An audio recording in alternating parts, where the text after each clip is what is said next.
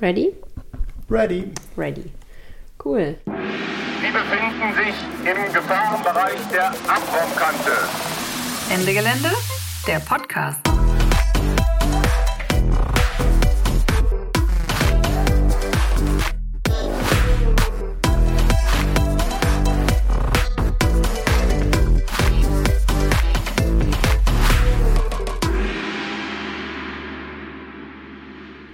Ja, äh, hallo äh, und herzlich willkommen zum Ende Gelände Podcast über die Aktion in der Lausitz. Ich bin Lara. Äh, ich bin Nico, äh, auch von Ende Gelände Podcast. Genau, und wir haben hier äh, zu Besuch extra angereist aus der Lausitz äh, Mona. Hi Mona, voll schön, dass du da bist. Hallo. Ähm, du wohnst in Cottbus Ja, und ähm, magst du kurz ein, zwei Sachen sagen, warum du als Klimaaktivistin in der Lausitz aktiv bist? ähm, weil ich das Thema halt sehr wichtig finde und in der Lausitz wohne ich ja sozusagen direkt dort, wo es auch passiert, die Klimaungerechtigkeit und die Zerstörung der Natur. Und ähm, genau, deswegen ist es wichtig, gerade weil die Kohlelobby auch sehr stark ist in der Lausitz, dort auch Widerstand zu leisten. Genau, das ähm, haben wir mit Ende Gelände ja auch vor, mit einer Massenaktion am äh, 30. November, am letzten Novemberwochenende in der Lausitz. Und ähm, ist aber, also abgesehen von der Jahreszeit, ist ja auch sonst vielleicht äh, ein etwas schwierigeres Pflaster. Und wir wollen uns heute mh, im Podcast so ein bisschen darüber unterhalten, ähm, was hat Ende Gelände eigentlich in der Lausitz vor, was ist eigentlich die Lausitz und ähm, wie ist da so die Lage und was bedeutet das für unsere Aktion und so aber auch, was könnten denn Perspektiven sein? Und genau, also Mona ist nicht sozusagen als Ende-Gelände-Aktivistin organisiert, sondern ähm, ist heute so ein bisschen da als unsere lokale Stimme aus der Lausitz. Und ähm, Nico und ich würden so ein bisschen versuchen, mal die unterschiedlichen Aspekte einzubringen zum Thema Lausitz, oder? Ja, sehr gut, finde ich gut. Und ähm, ich glaube, ich finde es cool, wenn du am Anfang mal erzählen würdest, was Ende Gelände überhaupt vorhat in der Lausitz, damit alle im Bilde sind. Also Anfang des Jahres gab es ja so ein bisschen äh, Kampfabstimmung im Ende-Gelände-Bündnis. Äh, wollen wir eine Massenaktion im Rheinland machen oder wollen wir eine Massenaktion in der Lausitz machen? Und ich würde sagen, es gab irgendwie gute Argumente irgendwie auf beiden Seiten. Und dann haben wir uns im Konsens dafür entschieden, ins Rheinland zu gehen und haben diese großartige Aktion ja im Juni auch gemacht, auch gemeinsam mit Fridays for Future und alle Dörfer bleiben. Ich würde auch sagen, es war eine total gute Entscheidung, dass wir das gemacht haben. Ähm, genau, und äh, gleichzeitig stand es irgendwie immer noch so im Raum, aber was ist denn mit der Lausitz? Wir waren ja 2016 da und haben Vattenfall gesagt, wir sind das Investitionsrisiko. Wenn ihr das hier verkauft, diese Kohlesparte, dann sozusagen sorgen wir für den Aktiensturz oder sowas. Ähm, haben wir ehrlich gesagt nicht so richtig eingelöst. Also Vattenfall hat sehr unbeeindruckt von unserer Aktion diese Kohlesparte an äh, das tschechische Unternehmen EPH verkauft, die jetzt als LEAG ähm, in der Lausitz da weiter Kohle abbaggern. Und ich glaube, es gibt gerade hier in Berlin ähm, viele Leute, die, weil die Lausitz eben nicht so weit weg ist, weil wir auch öfters mal jetzt dort waren für Gerichtsprozesse zum Beispiel ähm, von der Lausitz-Aktion 2016, irgendwie gesagt haben, so, nee, das, das, das kann doch nicht sein irgendwie, ähm, dass das einfach weitergeht und dass wir da gar nichts zu machen und dass wir immer nur ins Rheinland fahren, wo es total nett ist und uns die Dorfbewohnerinnen mit offenen Armen empfangen und uns Pizza bringen ähm, und die Lausitz irgendwie links liegen lassen, weil die schwieriger ist. Ähm, und was aber dazu kam, war, dass wir eigentlich gemerkt haben, wir müssen dieses Jahr noch eine zweite Aktion machen, auch wenn wir alle schon so ein bisschen auf dem Zahnfleisch gehen. Ähm, aber das ist dieses Klimapäckchen der Bundesregierung soll ja jetzt gerade diesen Protest befrieden. Und gleichzeitig ähm, wird über Kohleausstieg gar nicht mehr geredet.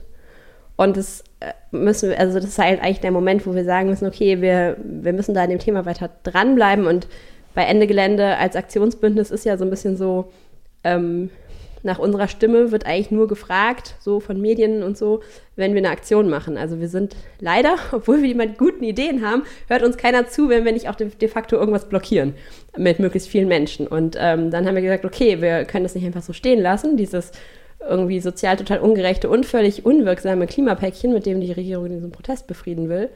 Ähm, und diesen Kohleausstieg 2038, wo wir eigentlich dachten, wir haben klar gemacht, dass das nicht klar geht der jetzt irgendwie doch noch so durchgemauschelt werden soll. Naja, und keine Ahnung, was bleibt denn da groß zu tun, außer nochmal irgendwie Bagger zu blockieren? Wie ist das denn eigentlich? Ich habe irgendwie, ähm, Wann werden denn die ersten Kohlekraftwerke abgestellt laut dem Kohleausstiegsplan in der Lausitz? Also das ist ja jetzt eine Fangfrage. es gibt ja gar keinen Abschaltplan. Also das ist ja nochmal so das Ding, dass ähm, äh, die Kohlekommission ja immerhin fürs Rheinland rausgehandelt hat. 3,1 oder sowas Gigawatt werden abgeschaltet, was nicht passiert ist. Ähm, aber sozusagen, da gibt es immerhin irgendwie einen Plan für. Und bei der Lausitz wurde sich noch nicht mal getraut, darüber überhaupt zu reden. Und Jenschwalde ist ja irgendwie das, äh, die viertgrößte CO2-Quelle Europas oder so. Also nach den Kraftwerken im Rheinland eigentlich das Schlimmste.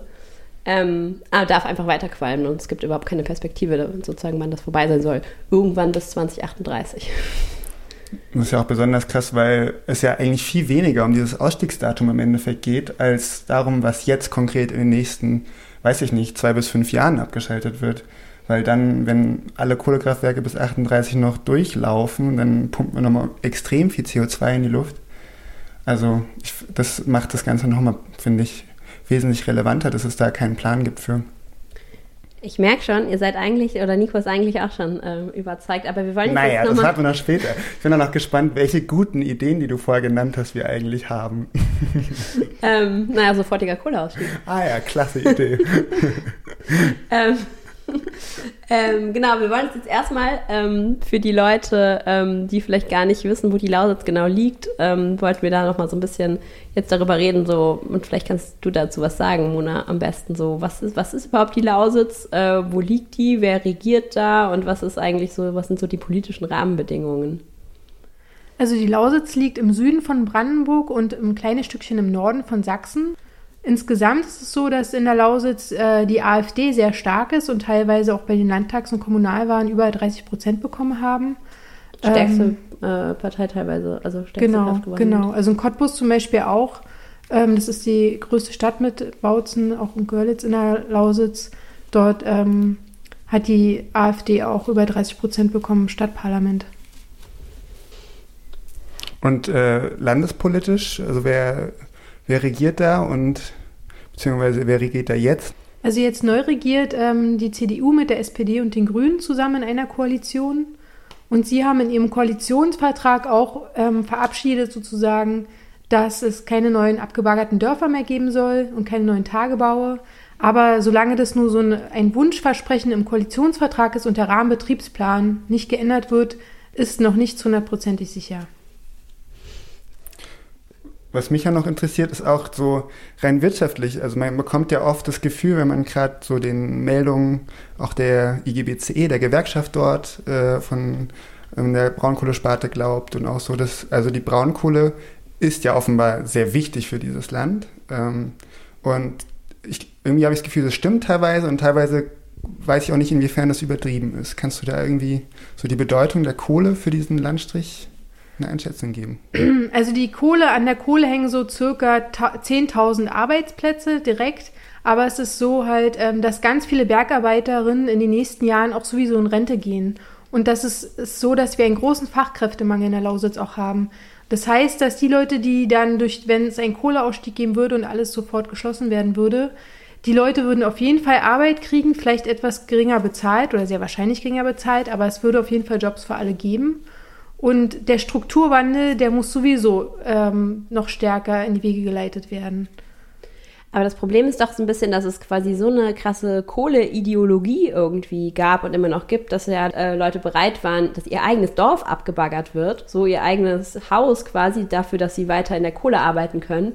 Ähm, das ist ja schon, also es ist ja irgendwie jetzt jenseits von den, von den faktischen Abhängigkeiten, ist es ja schon irgendwie so eine ähm, emotionale oder gedankliche krasse Abhängigkeit, oder? Ja, also die Kohle ähm, ist ein starkes Identifikationsmerkmal für die Bergleute. Also die identifizieren sich extrem stark damit und haben auch, weil sie sagen, es wird schon so lange in der Lausitz abgebaut, auch für sie hat es halt eine lange Tradition auch.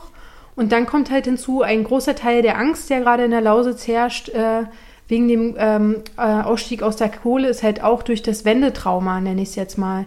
Also weil dadurch, dass nach der Wende die gesamte Industrie in Ostdeutschland ja platt gemacht wurde, ähm, befürchten jetzt halt die Leute, dass es wieder so sein wird, dass wieder tausende Leute und Familien äh, in Armut landen und so. Und deswegen ist es halt so, dass die Leute mit solcher Vehemenz an der Kohle festhalten. Was ja ein bisschen außer Acht lässt, dass die LEAG als tschechische Investmentfirma wahrscheinlich sich in dem Moment, wo das alles nicht mehr rentabel ist mit der Kohle, einfach aus dem Staub machen wird und die Leute dann arbeitslos werden, oder? Ja, ein weiteres Problem ist halt, dass in den Medien halt schon seit DDR-Zeiten, aber heutzutage wird es auch weitergeführt, in den lokalen Medien wird halt die Kohle als äh, einzige Variante, als einzige Möglichkeit äh, dargestellt. Und dass zum Beispiel extrem viele Fachkräfte in der Lausitz auch fehlen, das wird kaum kommuniziert. Und das Gegenteil wird kommuniziert, dass dann halt äh, viele tausende Leute arbeitslos werden würden. Also das Tra Wendetrauma wird sozusagen nochmal weiter gepusht. Ich habe so eine Meldung gelesen vor ein paar Wochen, dass 500 Arbeitsplätze in, in Brandenburg in der Windkraftbranche ähm, jetzt weggefallen sind. Und da war es so, also Wojtke von der SPD war da noch Ministerpräsident, da hat die Regierung so ein Statement gemacht, oh ja, das finde ich jetzt ja total schade, das äh, tut uns ja leid. Und das sind einfach 500 zukunftsträchtige Arbeitsplätze, die weggefallen sind. Und hatte, hatte ich das Gefühl, dem weinen die irgendwie keine Träne nach. Also es wird ja auch irgendwie total mit zweierlei Maß gemessen, welcher Arbeitsplatz was wert ist und welcher nicht. Ja, auf jeden Fall. Also die Windkraftbranche, aber das ist ja ein bundesweites Problem, ist halt extrem in der Defensive. Und das Problem ist halt auch, dass die Windkraftbranche, wenn da so Hunderte und Tausende, in den letzten Jahren sind ja Tausende Arbeitsplätze da verloren gegangen, dass es da halt nicht so einen Aufschrei gibt. Die scheinen nicht so gut organisiert zu sein wie die EGBCE, also die Gewerkschaft der Kohlearbeiterinnen. Versagen der Gewerkschaften, würde ich sagen. Ja, das ist es auch auf jeden Fall. Also die haben kaum mediale Aufmerksamkeit, die Windkraftbauer. Ja, Problem ist ja auch irgendwie, dass die, äh, glaube ich zumindest, die IGBCE verliert ja auch als Gewerkschaft einfach, als eigene Organisation, wenn die Kohle da aussteigt. Das ist ja irgendwie auch ein Problem, dass das so Spartengewerkschaften sind und die IGBC organisiert halt wirklich nur die Braunkohleleute da, fast nur. Das heißt, wenn die Braunkohle da weg ist, ist die IGBCE da auch weg als Organisation, die Macht hat. Und ich weiß ich nicht. Ich kann mir schon vorstellen, dass das ein großer Punkt dabei ist, warum, dass das so ein Machtding auch ist, da in dem Moment die Organisation einfach an Bedeutung verlieren wird. Und irgendwie auch so ein Männlichkeitsding, habe ich immer das Gefühl. Aber das ist vielleicht nochmal ja. ein ganz anderes Thema. Wobei äh, die, ja, die, ich glaube, die Bezirksvorsitzende der IGBCE ist eine Frau tatsächlich, was ich tatsächlich auch ganz cool finde. Aber ich glaube, die meisten, die sie organisiert, sind wohl Männer. Aber sag doch mal, Mona, du bist ja irgendwie so im lokalen Antikohlewiderstand auch aktiv. Wie ist es denn überhaupt? Was für Gruppen gibt es dort aktuell? Irgendwie, es gab ja auch in den Dörfern, die abgebaggert werden sollten, gab es ja immer auch lokalen Widerstand. Ähm, es gibt NGOs. Es wurde ja auch erfolgreich jetzt dafür gesorgt, dass der Tagebau Jenschwalde jetzt gerade erstmal still liegt. Ähm, wegen der Umweltverträglichkeitsprüfung. Aber wie ist das so für euch als irgendwie äh, lokale Umweltgruppen da in der Kohleregion irgendwie aktiv zu sein? Ja, also es gibt verschiedene Umweltgruppen und NGOs, die sind alle ähm, sehr klein, wir sind überall sehr wenige, insgesamt auch in der Lausitz sind wir sehr wenige, die da zu dem Thema aktiv sind.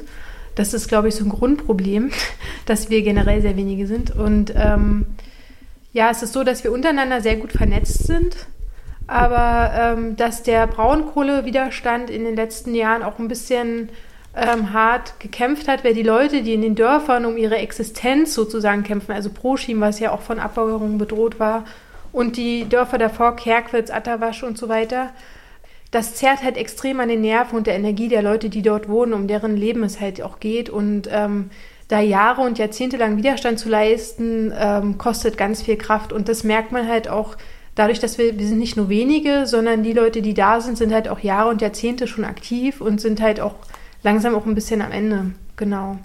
Aber nichtsdestotrotz kämpfen wir natürlich weiter. Ähm, es gibt Leute, die werden wahrscheinlich äh, eine Ortsgruppe von Ende Gelände gründen, aber das ähm, ist gerade noch an dem Entstehen. Ansonsten gibt es halt diverse NGOs von BUND, Fridays for Future, Cottbus, die Grüne Liga ist sehr aktiv und ver verbindet vor allen Dingen die Leute von den Dörfern und so weiter. Genau. Aber wie war das jetzt, als ihr in der Lausitz quasi gehört habt, Ende Gelände kommt in die Lausitz? Also was waren da so die unterschiedlichen Reaktionen im Lokal, bei den lokalen Widerstandsgruppen? Ähm, also meine persönliche, ich habe mich natürlich sehr gefreut, weil ich das halt total toll und wichtig finde, auf diese Art auch Widerstand zu leisten und nicht nur Latsch-Demos zu machen und bei der Regierung zu betteln sondern den Kohleausstieg in die Hand zu nehmen. Aber es gibt natürlich auch sehr viele skeptische Stimmen. Also gerade auf den Dörfern ist es so, die Leute, die sich gegen Kohle engagieren, müssen halt innerhalb des Dorfes damit große Repressionen von ihren Mitmenschen ähm, entgegennehmen oder ja unter großer Repression leiden. Wie drückt sich das aus? Genau, also sie werden dann, die Menschen werden bedroht, ihre Reifen werden zerstochen, es werden Schilder geklaut und das, ähm, die Kohle spaltet auch die Dörfer und die Gesellschaft und äh, es kostet halt ganz viel Kraft, nicht nur gegen die Kohle an sich zu kämpfen, sondern dann im Zweifelsfall noch gegen deinen eigenen Nachbarn und so mit Leuten, mit denen du schon Jahren und dein ganzes Leben zusammengelebst. Genau. Und eigentlich auch zusammenleben bleiben willst. Und so du persönlich, wie, wie gehst du damit um? Also hast du quasi Begegnungen mit ähm, Leuten, die sozusagen Kohle-Fans sind und wie, wie ist das so? Oder in Cottbus? Generell? Schwierig. Also meine Begegnungen waren immer eher negativ, weil die Leute, die Kohlekumpel sind mir bisher immer sehr, sehr hasserfüllt entgegengetreten. Also ich hatte immer das Gefühl, dass mit den Menschen kann man gar nicht reden, weil sie so, so voll Hass auch sind. Das ist sehr, sehr schwierig. Das ist halt ein hochemotionales Thema in der Region.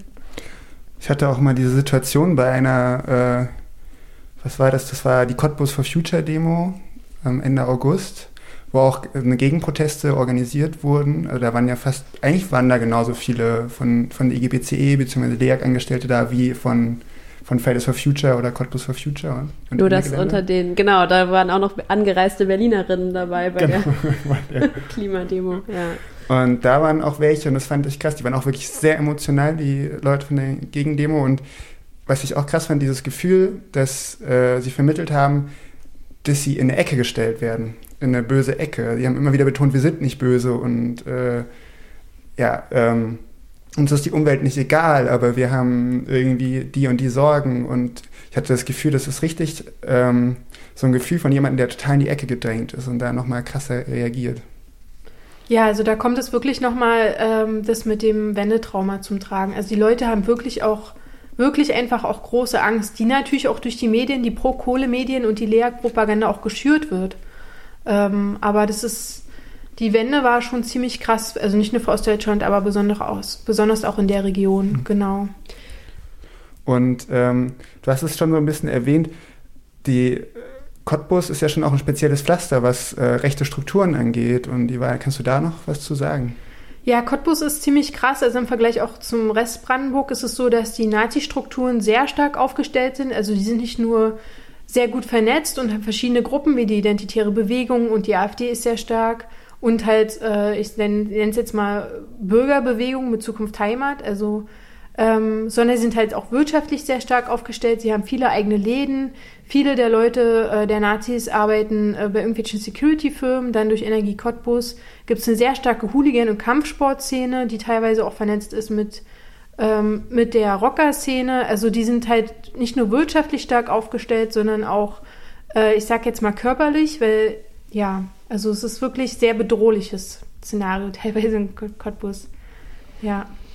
Ähm, und die AfD instrumentalisiert ja eigentlich auch die Ängste von, von Leuten sozusagen vor Arbeitsplatzverlust und macht sich das ja wahrscheinlich auch sehr, sehr zunutze, oder? Ja, das auf jeden Fall, das instrumentalisiert sie sehr stark, aber vor allen Dingen auch, ähm, wie auch im, also sind sie halt auch beim Klimawandelleugnerinnen sehr stark, ja. Dann ist es auch einfach bei der Kohle eine Position zu haben, wenn man die genau. komplette wissenschaftliche Evidenz einfach so über den Tisch wirft. Absurderweise hat sogar eine sächsische AfD-Abgeordnete vorgeschlagen vor zwei, drei Monaten oder so, sie wollen ein AKW in die Lausitz bauen, wenn die Kohle abgestellt wird. Das ist also ist wirklich absurd. Weil das mein, schafft ja auch so viele Arbeitsplätze, ne? Ja, AKW so gar nicht. Ja. ja. Ja, ähm, Kraft, Kohlekraftwerke glaube ich auch nicht so viel. Das ist eigentlich nur der Tagebau, wo wirklich Leute arbeiten, oder? Ja, ist das so? Mhm. Ich weiß, ich kann noch nicht gar nicht, aber die, naja, Arbeitsplätze in den, in den erneuerbaren Energien sollen ja ein bisschen, äh, äh, also das Ganze ist ja, soll ja ein bisschen arbeitsintensiver auch sein, offenbar. Müsste äh, halt besser gewerkschaftlich organisiert sein, damit es attraktiver wäre. Lieber IG Metall, äh, liebe Verdi, äh, ich glaube, die hören unseren Podcast nicht. Ne, wir glauben natürlich nicht, dass jetzt äh, alle Kumpel und äh, die Angestellten irgendwelche äh, Nazis sind. Das wäre ja auch nochmal, finde ich wichtig, dass wir das darstellen. Ich glaube, krass ist halt, dass das da natürlich die, die Rechten eben, so wie du es gesagt hast, krass nutzen, diesen Konflikt da in dem Moment. Vielen Dank auf jeden Fall, Mona. Das ähm, war schon mal voll voll der gute Einblick. Ähm, was wir jetzt so ein bisschen machen wollten, war, dass Nico vielleicht mal so ein paar Bedenken nochmal vorträgt, die auch einfach ähm, jetzt im Vorfeld der, der Aktion total viel ähm, gekommen sind. Und ähm, ich versuche ein bisschen dagegen zu halten. Und du kannst ja dann vielleicht immer aus lokaler Perspektive nochmal ein bisschen einordnen, wie du das jeweils so siehst irgendwie. Ja. Ähm, oder genau, die sozusagen die Frage wäre, ähm, diese ganze Situation in der Lausitz so vor was für Herausforderungen stellt uns das eigentlich als Ende Gelände und wie können wir irgendwie damit umgehen? Ähm, genau, und ich glaube, es gibt echt ganz schön viele Schwierigkeiten ähm, und Herausforderungen. Genau, Nico, du kannst ja mal anfangen. Was siehst du so für Probleme? Also ich bin jetzt hier der, der ein bisschen die, die Bedenken Der Partypuper. reinbringt. Der was? Der Partypuper. Der Partypuper für, für die Lausitz-Aktion. Ähm, naja, was wirklich ja im Bündnis einfach immer viel diskutiert wird bei Ende Gelände und was auch nicht nur in der Lausitz der Fall ist, sondern ein generelles Problem von so großen Events, äh, wie eigentlich die Beziehung von, diesen, von dieser Kampagne und diesen einmaligen Aktionen an diesem Samstag ist zu den lokalen Akteuren. Stärkt so eine Aktion eigentlich die lokalen Akteure oder polarisiert sie die, die Situation so stark, dass eben die lokalen Umweltakteure davon geschwächt rausgehen? Und ähm, da finde ich es halt schwierig, wie man Basisarbeit, so wie, also diese ganzen Umweltgruppen, die es ewig machen, in Einklang bringt mit sowas. Und ich ähm, habe halt das Gefühl, oft funktionieren solche großen Aktionen zivilen Ungehorsams, wenn es so eine latente Mehrheit gibt, die einen schon auch irgendwie mit den Zielen unterstützt. Und zumindest lokal sehe ich das da nicht. Bundesweit auf jeden Fall, aber lokal sehe ich das dort nicht. Und ich finde, das Wichtigste ist ja, dass wir es schaffen, die Bedingungen für die Kämpfe in den nächsten Jahren zu verbessern. Und ich glaube, das ist ein Riesenpunkt jetzt bei dieser Aktion. Ich weiß nicht, ob du da, ähm, ohne auch dir darüber Gedanken gemacht hast, wann das funktionieren kann und wann auch vielleicht nicht. Also ich finde, es kann einfach nur besser werden und es ist notwendig, jetzt zu handeln. Und ähm, ich denke halt auch, dass ähm, durch so eine Ende-Gelände-Aktion können die Leute vor Ort, also einzelne Aktivistinnen auf jeden Fall auch gestärkt werden. Und ich hoffe, dass die Vernetzung auch zu anderen Orten wie Berlin oder Leipzig dadurch auch stärker wird, sodass vielleicht ähm, die nächste Aktion nicht mit tausenden Leuten passiert, sondern dass es vielleicht, das ist nur so eine, so eine Idee, dass mehr kleinere Aktionen in der Lausitz passieren, auch mit den Leuten vor Ort zusammen, ähm, um äh, den Zusammenhalt zu stärken zwischen den lokalen Strukturen und den ähm, Strukturen aus zum Beispiel Berlin oder Leipzig. Weil das Problem in der Lausitz ist halt, wie ich schon sagte, dass wir halt so wenige sind äh, in, in, der Lausitz, die dort äh, Widerstand leisten. Und es würde uns auf jeden Fall helfen, also wenn mehr Leute aus den Großstädten öfter mal kommen zu Aktionen. Genau. Und wenn das passiert, dann denke ich, kann es auch langsam kontinuierlich äh, wachsen. Aber auch, weil ihr ja sozusagen mit den Forderungen aus dem lokalen Widerstand zum Beispiel es gar nicht in bundesweite Presse schafft, oder? Also ich meine, wenn Ende Gelände kommt, dann kommt auch die Tagesschau. Aber wenn ihr jetzt irgendwie als lokales Antikohlebündnis Cottbus Süd eine Pressemitteilung rausgibt, verheilt es ja meistens wahrscheinlich. Genau, das ist genau das Ding und deswegen finde ich Ende Gelände auch wichtig, auch wenn es äh, viele Kontroversen geben wird, das weiß ich jetzt schon und wahrscheinlich die gibt es ja jetzt auch schon.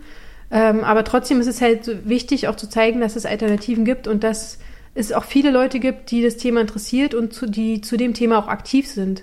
Und die leben zwar nicht alle in der Lausitz, ähm, aber auch in der Lausitz gibt es halt Leute, die dort Widerstand leisten. Und zwar auf andere Art. Also die äh, Aktionskultur ist sozusagen eine andere. Das hat auch dann wiederum mit den verschiedenen Altersstrukturen zu tun ähm, und so weiter. Aber ähm, ich denke halt, nur zusammen können wir eine starke Bewegung aufbauen. Und es, meine Erfahrung ist aus meiner politischen Arbeit, es gibt nicht diese eine, diesen einen Weg oder diese eine Protestform, die ultimativ super ist, sondern wenn sich viele Protestformen zusammen ergänzen, dann kann man wirklich erfolgreich sein. Also es zeigt ja auch das Wendland. Wenn sich die Demos und die Sitzblockaden zusammen mit Kasterschottern ergänzen, dann sind wir am stärksten. Und genau mit den lokalen Bauern, die dann mit ihren Traktoren gekommen sind. Genau, und die fehlen halt so ein bisschen in der Lausitz. Das ist so halt das, wo ich mich frage, was muss zuerst da sein? Also ah. ähm, mhm. ob nicht wir einen anderen Stand brauchen an lokalen Widerstand äh, oder Unterstützung, um so eine Aktion wirklich erfolgreich zu machen. Ja, ist für die Leute auf den pazifischen Inseln dann halt zu spät, ne? Ja, das ist richtig. Ich frage mich nur, wenn wir tatsächlich, äh, also wenn wir sagen, die Aktion verbrennt mehr Erde vor Ort und äh, nimmt uns da Chancen weiterzuarbeiten, dann sind wir auch nicht schneller. Also nur weil wir jetzt schnell eine Aktion machen, kommt nicht der Kohleausstieg unbedingt sofort schneller. Also da würde ich uns über, da überschätzen wir uns. Ähm, aber ich, ich glaube schon, dass man da einfach wahrscheinlich so ein bisschen überlegen muss, wie sich das ergänzen kann, ähm, genauer. Und ich glaube, da macht der Ende Gelände auch so Überlegungen. Also sozusagen, nur Ende Gelände wird halt wahrgenommen als eine sehr äh, jung geprägtes, vielleicht auch akademisches und vor allem Metropolen konzentrierte Bewegung. Und das sind genau die Feindbilder, die die Leute vor Ort haben. Und auch, glaube ich, so ein, so ein generell in der Gesellschaft so eine, wo so eine Spaltung durchläuft zwischen diesen Kosmopoliten und denen, die auf dem Land leben. Ähm, und da frage ich mich schon, wie man da mehr Verbindungen schaffen kann und ob man da nicht noch mehr machen müsste. Also ich denke, wenn die Leute aus den Metropolen, aus ihren Blasen kommen und uns ab und zu mal besuchen und mit uns gemeinsam Aktionen machen, dann kann sich das auch langsam auflösen. Ich habe letztens mit einem Aktivisten gesprochen, der war ganz am Anfang des Wendland-Widerstands dabei und als er die Region von damals beschrieben hat, dachte ich, der beschreibt die Lausitz. Der hat gesagt, das waren so lauter alte störrische Bauern und die fanden uns gar nicht cool, uns Aktivisten aus der Stadt. Und die fanden Gorleben total toll, weil es bringt Arbeitsplätze und so. Und es ist halt nach und nach gewachsen, indem die Leute dort aktiv geworden sind. Sie sind immer wieder dorthin gefahren, teilweise aktiv in die Region gezogen. Und dann hat sich das langsam äh, entwickelt im Wendland sozusagen. Und das kann auch in der Lausitz passieren und das muss auch passieren, weil der Klimawandel wartet nicht, bis alle in der Lausitz aufgewacht sind. Also wir müssen langsam mal loslegen.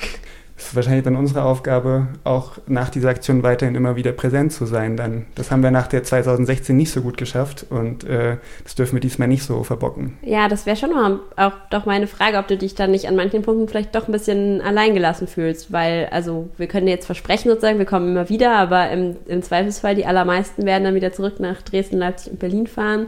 Ähm, also ist es sozusagen für die Le Leute vor Ort nicht dann schon manchmal so ein bisschen, okay, jetzt muss ich mich jetzt hier mit irgendwelchen Nazi-Stickern und aufgestochenen Reifen auseinandersetzen.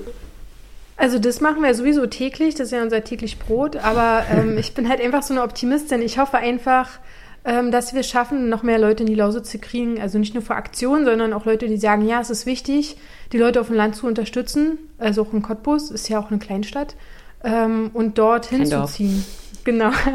Und dorthin zu ziehen oder auch einfach nur ab und zu aktiv zu sein. Also die Leute vergessen das immer.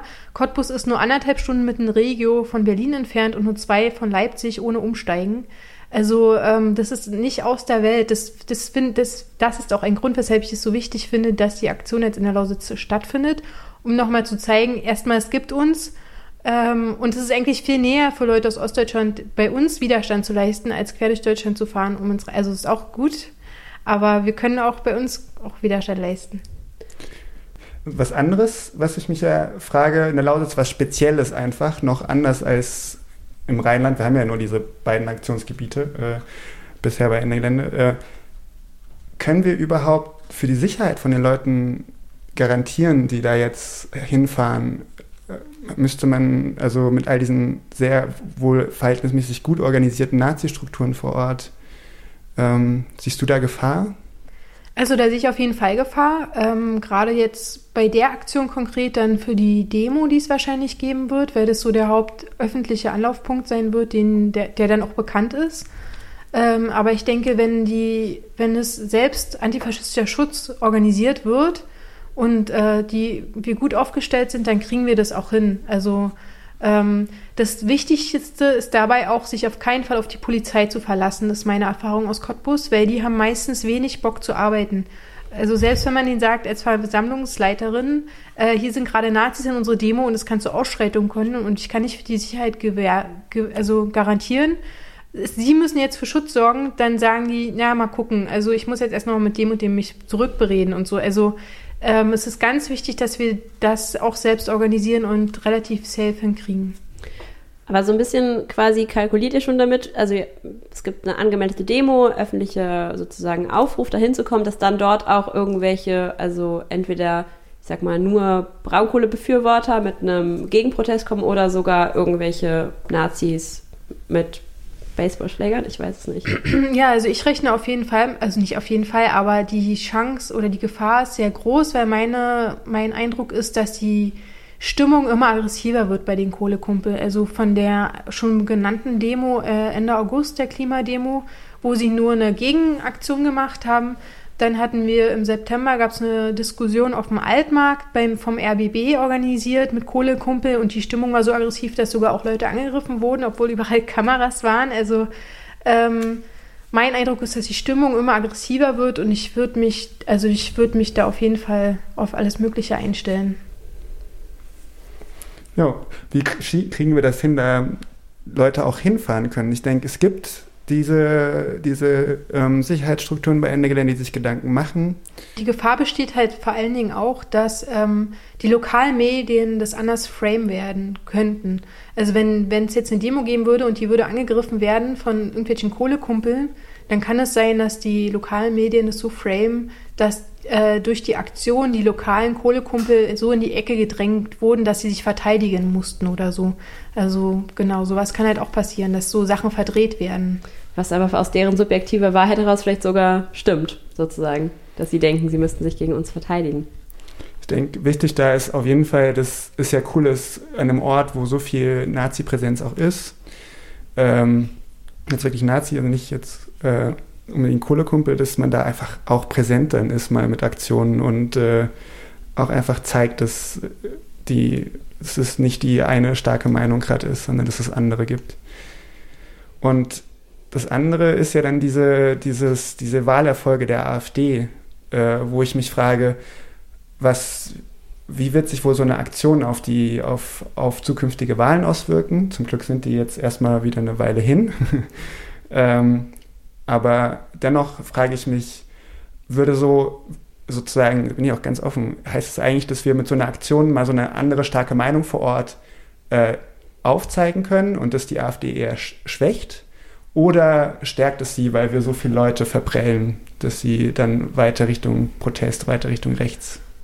Also die Wahrscheinlichkeit und die Gefahr ist schon, dass es die AfD weiter stärken könnte. Andererseits ist es halt auch so, dass es im Moment den Eindruck macht, als hätte die AfD langsam auch ihren Peak erreicht. Also ähm, ja, das wird sich dann die nächsten Jahre zeigen, wie sich es weiterentwickelt mit dem Rechtsruck in der Gesellschaft und in der Lausitz.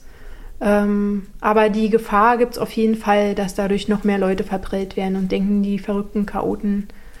Aber die Gefahr ist ja auch, dass wir die AfD stärken, wenn wir einfach nichts tun.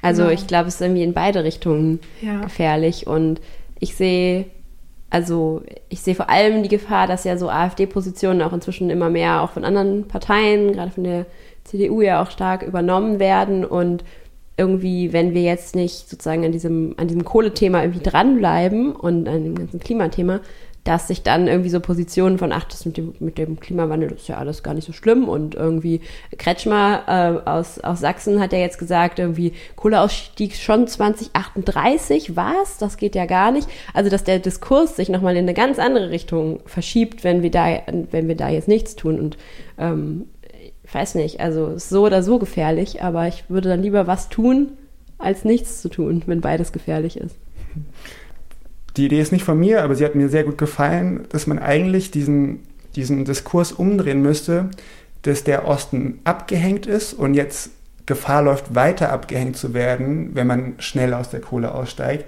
hinzu, wenn wir jetzt noch länger bei der Kohle bleiben im Osten, wird, der, wird der, dieser Osten noch weiter abgehängt, weil er noch weiter hinten dran hängt im Strukturwandel. Anstatt jetzt schon wirklich weite Schritte zu gehen in so einem wirtschaftlichen Strukturwandel, der eben in, in, in Sparten, in Branchen und auch in, auch in Industriebranchen nach vorne weist. Also viel mehr, ähm, ja, viel mehr diese ganze Care-Arbeiten, aber auch viel mehr erneuerbare Energien, meinetwegen irgendwelche Batterie, Forschungsfabriken etc. Das hat jetzt ja leider nicht geklappt in der Lausitz. Und dass das sozusagen die Erzählung umdreht dann im Endeffekt. Aber ich weiß nicht genau, wie wir das schaffen können.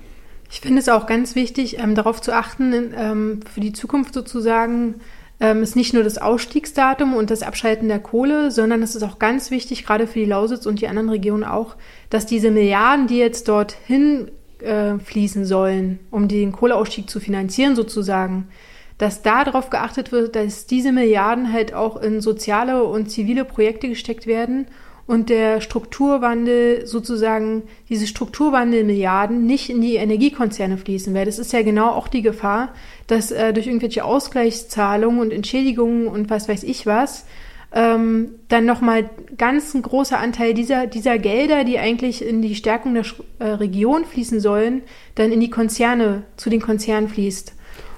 Aber was wäre denn so als Person aus der Lausitz als Cottbusserin, was wäre denn so irgendwie eine Perspektive für die Lausitz, die du dir gut vorstellen könntest? Oder was glaubst du, wie können wir da in die richtige Richtung, wie kann die Lausitz in die richtige Richtung gehen? Also ähm, eine richtige Richtung könnte sein, indem ähm, ganz viele der Strukturwandelmittel in die Forschung und in die Bildung und in erneuerbare Energien fließen vor Ort, weil so können lokale Strukturen gestärkt werden, die lokale Wirtschaft kann gestärkt werden. Ähm, wenn es könnte halt die Region auch gestärkt werden, wenn ein klares Datum feststehen würde, ein ganz klarer Ablaufplan.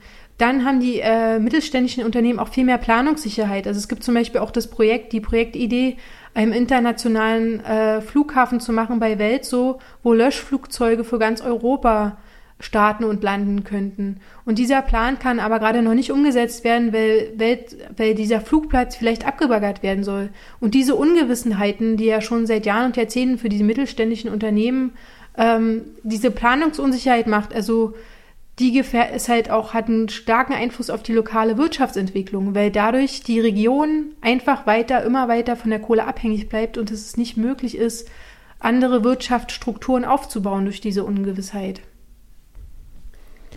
Ich finde es ja auch spannend, ich meine, da haben wir jetzt überhaupt keine Zeit mehr für, auch wenn das äh, hier in unserem Notizzettelchen noch als letzte Frage ist, aber vielleicht kann man es wenigstens an, ansprechen, dass wir auch, weswegen ich vorhin so reagiert habe, dass wir gar nicht so viele gute Ideen haben. Wir sagen zwar ähm, Kohleausstieg und dann Kapitalismus vorbei, ähm, aber ich glaube, weil, warum wir es gerade nicht schaffen, jetzt über so ein gewisses Spektrum hinaus jetzt noch weiter äh, zu, Leute zu erreichen und diese Erzählung zu drehen, ist, dass wir gerade noch wenig Vorstellungen darüber haben, was als nächstes passieren muss konkret.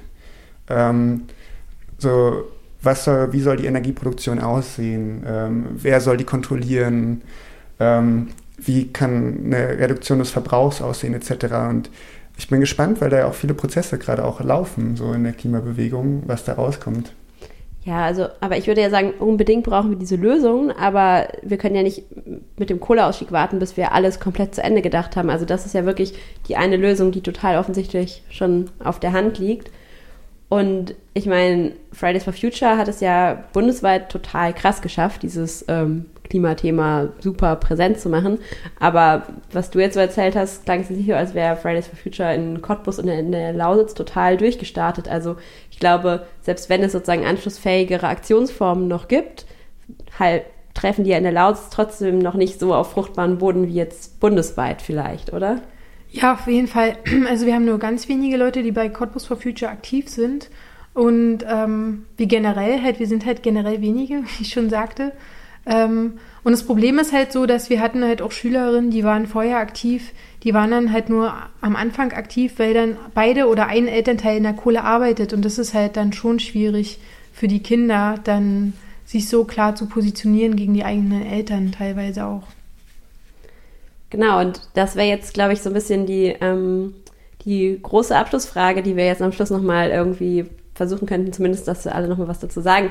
Ähm, sozusagen müssen wir versuchen, ist das überhaupt die äh, Aufgabe irgendwie von der Klimabewegung, die Menschen, in, also eine Mehrheit in der Lausitz für den Kohleausstieg zu generieren, sozusagen, und dann mit entsprechendem gerechten Strukturwandel und so weiter und dann kann der Kohleausstieg erfolgen?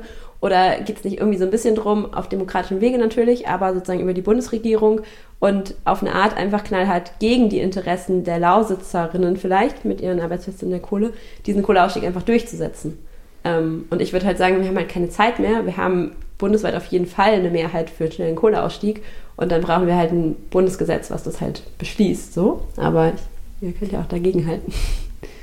Ja, mein Problem, was ich damit habe, ist, dass äh, wir mit dem Kohleausstieg ja nur einen Teilerfolg haben, der noch lange nicht reicht. Und wir brauchen einfach noch sehr viel mehr gesellschaftliche Mehrheiten für viele andere Dinge. Und es muss einfach gelingen, dass das cool ist, weil äh, dieser, dieser Umstieg, weil wenn wir das zu Kosten ganz vieler Leute machen, dann wird es die auch irgendwo abschrecken für weitere Strukturwandelmaßnahmen. Äh, das ist so meine einzige Sorge dabei. Ähm, und gleichzeitig sehe ich genauso den Zeitdruck. Das ist halt so schade, weil wir als linke Menschen ja schon den Anspruch haben, dass, äh, dass so eine gewisse Selbstorganisation stattfindet und äh, sowas von unten passiert, so ein Wandel. Und ähm, eben also ich gehöre nicht zu, zu ähm, der kommunistischen Spart, die sagt, äh, erstmal harter Staat und der setzt alles durch und dann, ähm, dann warten wir da, dann erziehen wir die Menschen nach und nach. Du hast mir jetzt Stalinismus vorgeworfen, ja? nee, nee, überhaupt nicht. es ist tatsächlich eine schwierige Situation, in der wir sind. Ähm, so, und vor allem, wie sehr können wir der Bundesregierung wirklich vertrauen? Also dieser Kohleausstieg, den sie bisher gemacht hat, ist Pillepalle. Also ist es wirklich ein gangbarer Weg zu sagen, wir schaffen einen gut, guten Kohleausstiegsgesetz oder ist es vielleicht nicht sogar ein gangbarer Weg, äh, lokal äh, Stimmung gegen die LEAG zu machen? Mona, letztes Wort. Ja, also ich würde sagen, es gibt kein Entweder-Oder, sondern wir müssen beides machen. Also wir müssen äh, bundesweit da, dafür kämpfen und dafür demonstrieren, dass es ein, ähm, so, so ein Kohleausstieg so weit wie möglich gibt und immer weiter Druck aufbauen, bis es auch wirklich passiert, bis es wahren Klimaschutz gibt, wahre Klimaschutzmaßnahmen und gleichzeitig aber auch die Leute vor Ort und in den Regionen, die auch betroffen sind, ähm, mobilisieren und informieren und äh, dort auch den Wandel gleichzeitig äh, langsam anstreben und anschubsen und so weiter. Also es geht nicht entweder oder, sondern wir müssen alles beides gleichzeitig machen, sozusagen, denke ich. Ja, mega schön. Äh, vielen, vielen Dank, dass du äh, nach Berlin gereist bist. Dann ähm, im Gegenzug kommen wir dann in die Lausitz am 30. November. Ja, super, ich freue mich. Ich freue mich auch.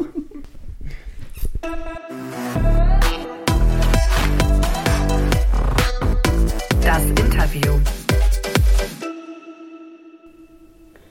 Als wir dachten, wir haben unsere Podcast-Folge über Ende Gelände in der Lausitz schon fertig, da haben wir noch die Info bekommen, dass Ende Gelände gar nicht die einzige Akteurin ist, die am 30. November in die Lausitz gehen will, sondern es gibt auch eine neue Gruppe, die Anti-Kohle-Kids nennen sie sich. Und ähm, deshalb habe ich mich jetzt schnell noch mit Tom von den Anti-Kohle-Kids getroffen und ähm, Genau, vielleicht erzählst du mal, Anti-Kohle-Kids, ähm, wer seid ihr? Also wir sitzen jetzt hier in, in Berlin Mitte, aber sozusagen, wie habt ihr euch gefunden und, und wer seid ihr überhaupt? Genau, wir sind primär AktivistInnen aus Berlin, ähm, Jugendliche oder junge Menschen, die ähm, bei Fridays for Future organisiert sind oder waren, aber auch aus den aus Antifa-Strukturen ähm, kommen und wir haben uns quasi zusammengetan, um den ähm, Schritt weiter zu gehen und des, den Streik ähm, als Ungehorsam auszuweiten und eben Ende Gelände in der Lausitz zu unterstützen. Also du bist eigentlich bei Fridays for Future Berlin? Genau, ich bin bei Fridays for Future Berlin aktiv und da seit Januar ähm, fast jeden Freitag auf der Straße. Und was war dann der Moment, wo du gesagt hast, okay, ähm, sozusagen ich streik, mache jetzt nicht mehr nur Schule- und Uni-Streik, sondern eigentlich sozusagen, ich gehe jetzt einen Schritt weiter. Was, was war, war da für dich persönlich der Moment? Ähm, die Aktion im Rheinland von Fridays for Future und Ende Gelände zusammen war sehr prägend im Juni. Und ähm, wir haben diesen Moment des Empowerments irgendwie alle ähm, gespürt und gesehen. Und ähm, auf der anderen Seite ein anderer Faktor ist, so reine Appellpolitik scheint nicht zu funktionieren. 1,4 äh, Millionen Menschen auf der Straße am 20.09. haben irgendwie keine, ähm, keine Wende in der Politik ähm, gesehen und deswegen kommen wir so ein bisschen, glaube ich, gerade alle von dem Wir streiken bis wir handeln weg zu ähm, Wir handeln selbst.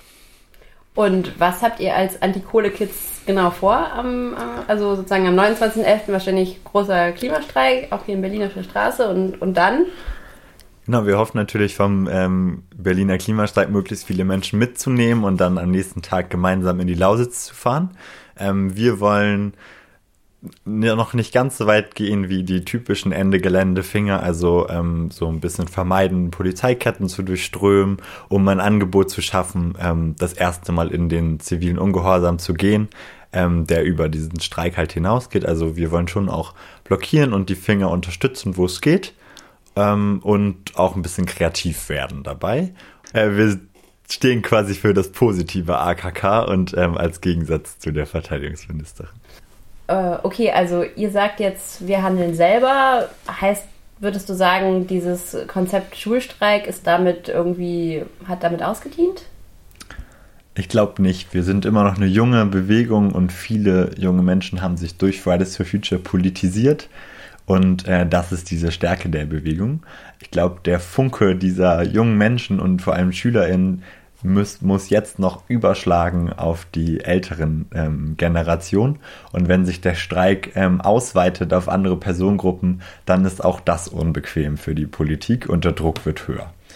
Ähm, gleichzeitig für die Aktivistinnen, die irgendwie jetzt schon lange dabei sind, ist es glaube ich, ein logischer Schritt, irgendwie sich weiterzuentwickeln. Ähm, aber jeder muss da seine Grenzen selber austesten und von daher ist es verständlich, wenn man einfach nur demonstrieren will. Und dafür gibt es ja in der Lausitz auch ein Angebot, ähm, wo Fridays for Future ähm, zu einer Demo aufruft und sich so diesen, dieser Gesamtchoreografie von Ende Gelände, AKK und äh, FFF einreiht.